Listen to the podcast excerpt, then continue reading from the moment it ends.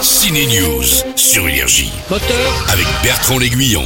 action Vous avez un téléphone Euh, ouais, ouais. Eh ben, Tinder. Enfin, ça ou autre chose, mais il y en a vraiment pour tous les goûts. Il y en a même une qui est spécialisée pour les gens mariés.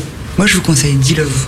D-Love, c'est une nouvelle appli, c'est juste au cinéma et Laure Calamy va essayer. Elle va même beaucoup aimer. Dans la comédie Iris et les hommes, elle se sent délaissée par son mec Vincent Elbaz et décide d'explorer ses désirs. Bon bref, elle change de mec quasi tous les jours. Manu, la discrétion est l'une de mes vertus. Ne cherchez plus, je suis là.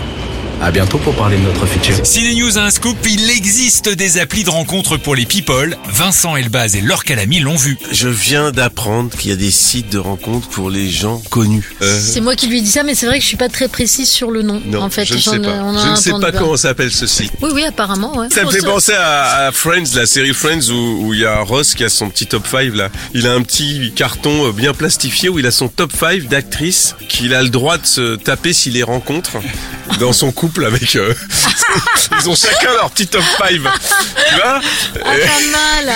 Et donc, dans son top 5, à un moment donné, il y a euh, Isabella Rossellini. Et Ah. elle rentre dans le café. Et donc, et ils disent, bah vas-y. Il dit, non, mais je sais pas.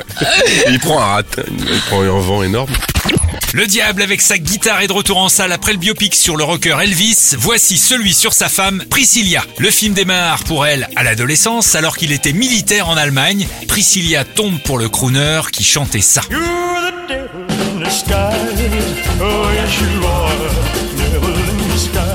In love, oui, sauf qu'après le mariage, elle n'avait pas le droit de l'accompagner en tournée, qu'elle va vite s'ennuyer. Bah nous aussi du coup. Priscilla, le film est signé Sofia Coppola. Bonne sortie ciné. Énergie, Ciné News.